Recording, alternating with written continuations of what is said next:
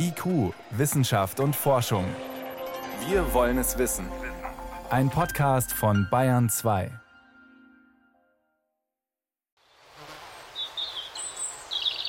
Für Wildtierforscher war die weltweite Pandemie mit ihren Lockdowns wie ein riesiges Experiment. Was passiert, wenn sich die Menschen zurückziehen, wenn sie ihre Aktivitäten einschränken, den Verkehr auf ein Minimum zurückfahren? Wie reagieren die anderen Bewohner der Erde darauf?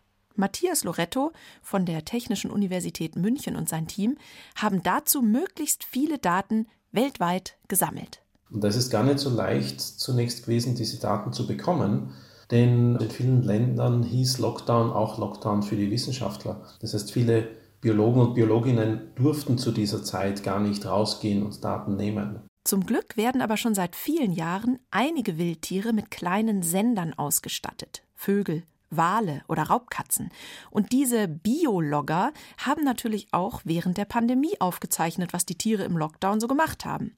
Erste Erkenntnisse gibt es schon. Eine Studie zu Pumas in Nordamerika. Pumas, die GPS-Halsbänder hatten und die sind dann plötzlich verstärkt im Stadtgebiet aufgetreten. Das ist etwas, was sie natürlich normalerweise nicht machen, weil sie dann schnell einmal von vielleicht einem Auto erwischt werden oder auch am Stadtrand vielleicht gejagt werden.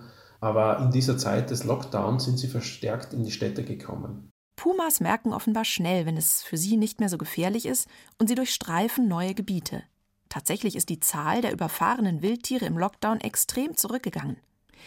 Auch die Vögel in Nordamerika haben sich anders verhalten. 80 Prozent der für eine große Studie beobachteten Vögel haben während des Lockdowns ihre Zeit vermehrt in Städten und in der Nähe von Straßen und Flughäfen verbracht. Ein Grund dafür war sicher auch die Ruhe. Forscher aus San Francisco konnten während des Lockdowns einen Verkehrslärm messen, der dem Geräuschpegel der 50er Jahre entsprach. Die Dachsammer, ein Singvogel, hat deshalb sogar ihren Gesang dem Lockdown angepasst.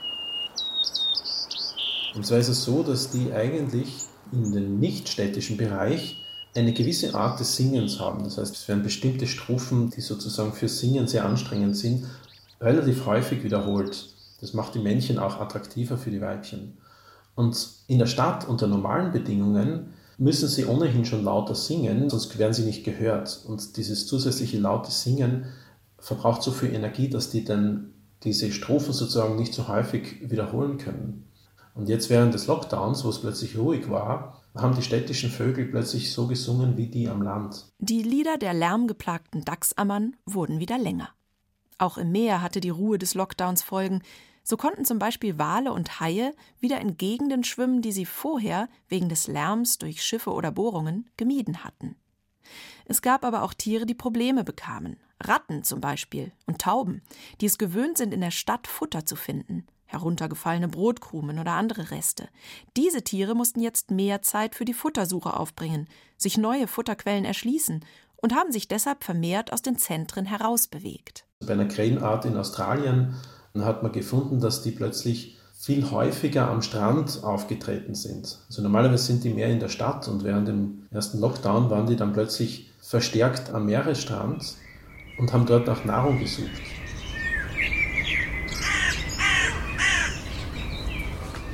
Auch in Deutschland haben Tiere auf die Corona-Bedingungen reagiert. Füchse, Marder und Waschbären in Berlin, die auch schon vor dem Lockdown manchmal durch die Stadt gelaufen sind, haben zugenommen und während der ruhigen Wochen noch mehr Zeit in städtischen Gärten verbracht. Das konnte Julie Louvrier vom Leibniz-Institut für Zoo- und Wildtierforschung belegen. Sie hat mit Hilfe von Berliner Bürgern rund 150 Kamerafallen aufgestellt, die tausende Fotos von Wildtieren gemacht haben, vor und während des Lockdowns. Generell wurden während des Lockdowns mehr Fotos von Füchsen und Waschbären gemacht als vorher. Was wir überraschenderweise auch gesehen haben, ist, dass die Raubtiere in der Nacht aktiver waren als am Tag und dass sie auf der Suche nach Futter länger in den Gärten geblieben sind. Sie sind im Lockdown auch in Gärten gekommen, in denen sie vorher nie waren. Die Biologen hatten großen Spaß daran, die vielen Wildtierfotos durchzuschauen. Da waren schon lustige Bilder dabei. Eins, auf dem sich ein Waschbär und eine Hauskatze begegnen. Und alle beide ganz offenbar nicht sehr begeistert von dieser Begegnung sind. Das große, unfreiwillige Experiment Corona-Lockdown hat den Forschern gezeigt, Einige Wildtiere können sich schnell anpassen, wenn der Druck, den Menschen auf sie ausüben, wieder zurückgeht.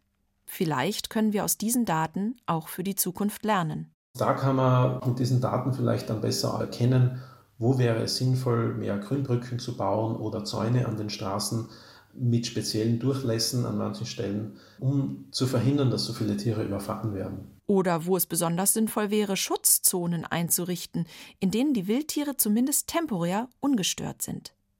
Angesichts des großen Artensterbens momentan wäre es wichtig, Wege zu finden, wie wir alle gemeinsam den beschränkten Platz auf unserem Planeten friedlich teilen können.